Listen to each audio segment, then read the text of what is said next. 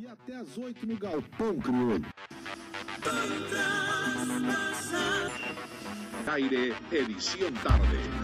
La voz del Perú.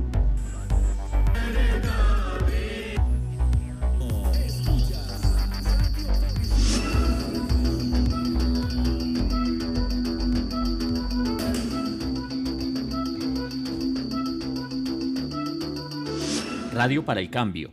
Debates en transición.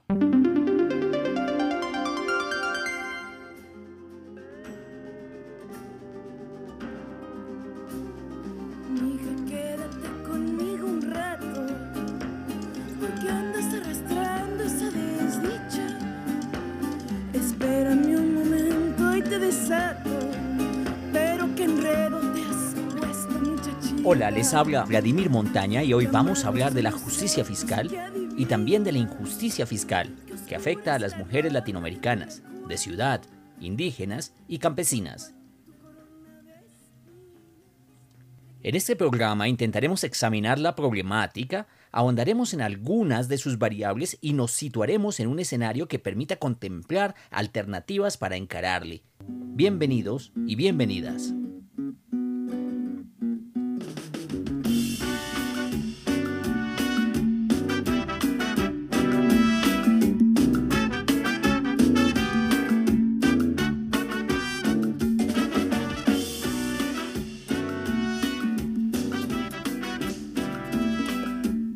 ¿Acaso son todas iguales? ¿Acaso ellas se expresan y tienen las mismas necesidades en, en todos los lugares, campos y ciudades? Desde hace varios años en las ciencias sociales y en los feminismos se viene diciendo que son múltiples los procesos de dominación patriarcal, los cuales se conectan sin duda, pero no son los mismos, son interseccionales. Es por ello que una mujer de la ciudad de Nueva York, inmigrante, no vive el patriarcado de la misma manera que una mujer urbana, de clase alta, de una metrópoli latinoamericana. Rosemilia Salamanca, de la Corporación de Investigación y Acción Social y Económica, CIACE, de Colombia, señala al respecto. no todas las mujeres respondemos a lo mismo. Eh, y hay gran diferencia, por ejemplo, entre las mujeres de la Amazonía y las mujeres indígenas andinas. Entonces, creo que un punto clave es saber que estamos hablando desde la diversidad, desde una diversidad increíble que necesita volver a reconocer. La inequidad entre hombres y mujeres depende de muchos factores, pero al fin y al cabo es inequidad. Esta sociedad, compuesta por hombres y mujeres, no reconoce, entre otros aportes, el trabajo del cuidado, ese poner la cara en el día a día de la familia, que el hijo pequeño, que la abuela con Alzheimer. Esos trabajos se les endilgan a las mujeres como si fuese una obligación vital, tan inherente a ellas como el respirar.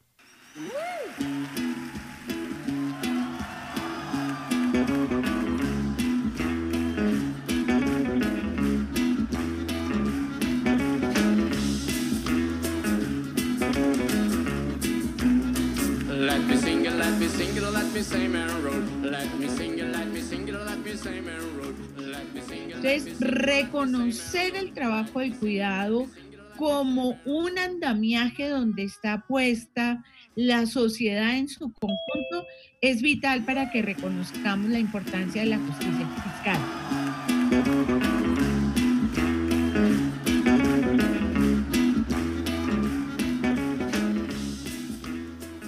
Y es que el gasto público en cada presupuesto municipal o veredal o en cada cuenta de familia poco les favorecen. Las discriminaciones son evidentes e inexcusables. Jefes y jefas, por ejemplo, les excluyen diciendo ¿qué tal queda embarazada? ¿Quién paga la licencia? No hay, por el contrario, una inversión pública preferencial, y si ellas no tienen autonomía económica, el círculo se va cerrando reproduciendo el modelo. Este asunto lo reconoce Rómulo Torres, coordinador de la TINDAD. En el caso de las mujeres, toda la relación entre fiscalidad y género, ver realmente cómo los, tanto los, los impuestos, o sea, son más desfavorables hacia las mujeres, o también cómo los beneficios del gasto son menos favorables a las mujeres. La deuda histórica parece más gravosa para con las mujeres indígenas y campesinas latinoamericanas, quienes históricamente han estado desprovistas de seguridad social.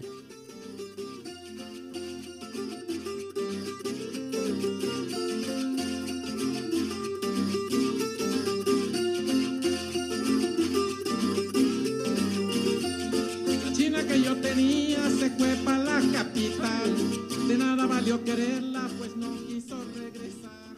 Puestas de este modo las cosas, parecería que, entre otras acciones sociales y políticas que bien podrían ayudar a reducir la brecha existente entre hombres y mujeres, debemos invocar nuevamente a la justicia fiscal.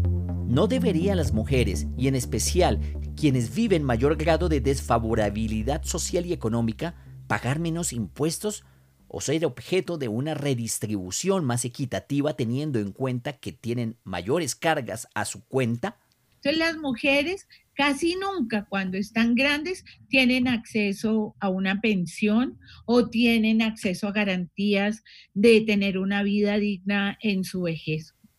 Los impuestos, como hemos visto en cada lugar, son invisibles e impregnan cada pequeño producto que nos llevamos a la boca. En este orden de ideas podremos decir que existen unos productos que, como las toallas higiénicas, son costos que se pagan por el solo hecho de ser mujer.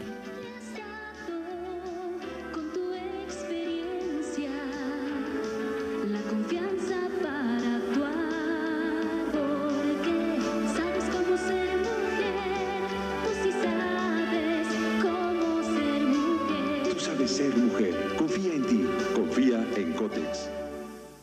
¿No deberían entonces estos productos ser objeto de reducciones arancelarias que redunden en un menor precio para las mujeres?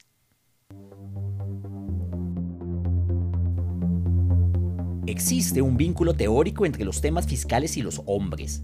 Pagar los impuestos, o por lo menos deberlos, es un asunto de machos.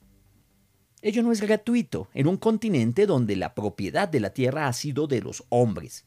Se trata de una realidad favorecida por una legislación que tituló durante muchos años a unos supuestos cabezas de familia, hombres, y llevó a que la mujer rural quedara a la deriva y sin ninguna relación activa o pasiva con el Estado y los derechos que éste debe promover.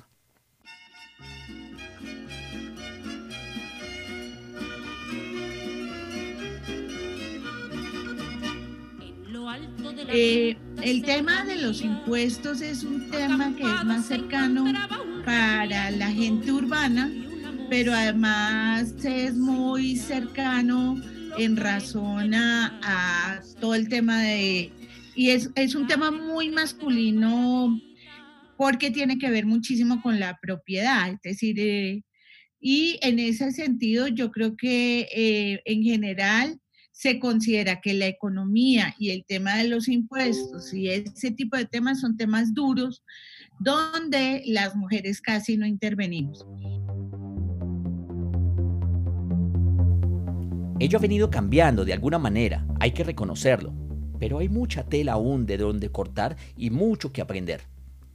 Viviana Ramírez del Consejo Maya indica que es necesario desarrollar más pedagogía entre las mujeres frente al tema de la justicia fiscal, pues el tema de los impuestos y el tema de la propiedad es un asunto que ha sido tratado por hombres. De que justamente necesitamos como algo más pedagógico para entenderlo, porque en algún momento también, por toda la situación histórica de patriarcado que hemos vivido, eh, a veces el tema de fiscalidad se lo dejamos solamente a los hombres.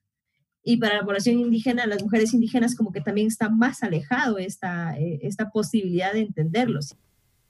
Pero mientras se generan políticas fiscales que redistribuyan con equidad y atiendan las necesidades de las mujeres, y en especial de las mujeres indígenas y rurales, ¿qué podría hacerse? Los avances que en todo caso ha tenido la política intercultural e interétnica ha creado en algunos países un dispositivo llamado consulta previa, a través del cual las empresas foráneas, esas que llegan a un territorio, deben consultar y construir acuerdos con las comunidades que de una u otra manera se verán afectadas por su presencia. Es allí, sugiere Rosemilia Salamanca, donde se puede actuar. Y ahí hay un tema que hemos discutido mucho con las mujeres indígenas y es la consulta previa. Y en la consulta previa cómo las mujeres no necesariamente tienen posibilidades de discutir con fuerza cómo se redistribuyen esos recursos. Muchos desafíos tenemos por delante. Es necesario promover la vinculación laboral de las mujeres, no impedir de ninguna manera su autonomía económica. Los gobiernos deben diseñar por su parte programas que reduzcan sin demora las brechas, las brechas de género y de inequidad. Con esto concluimos el programa de hoy y les esperamos en el siguiente capítulo de esta serie, en donde abordaremos la problemática de la justicia fiscal enfocada a los pueblos indígenas. Hasta la próxima.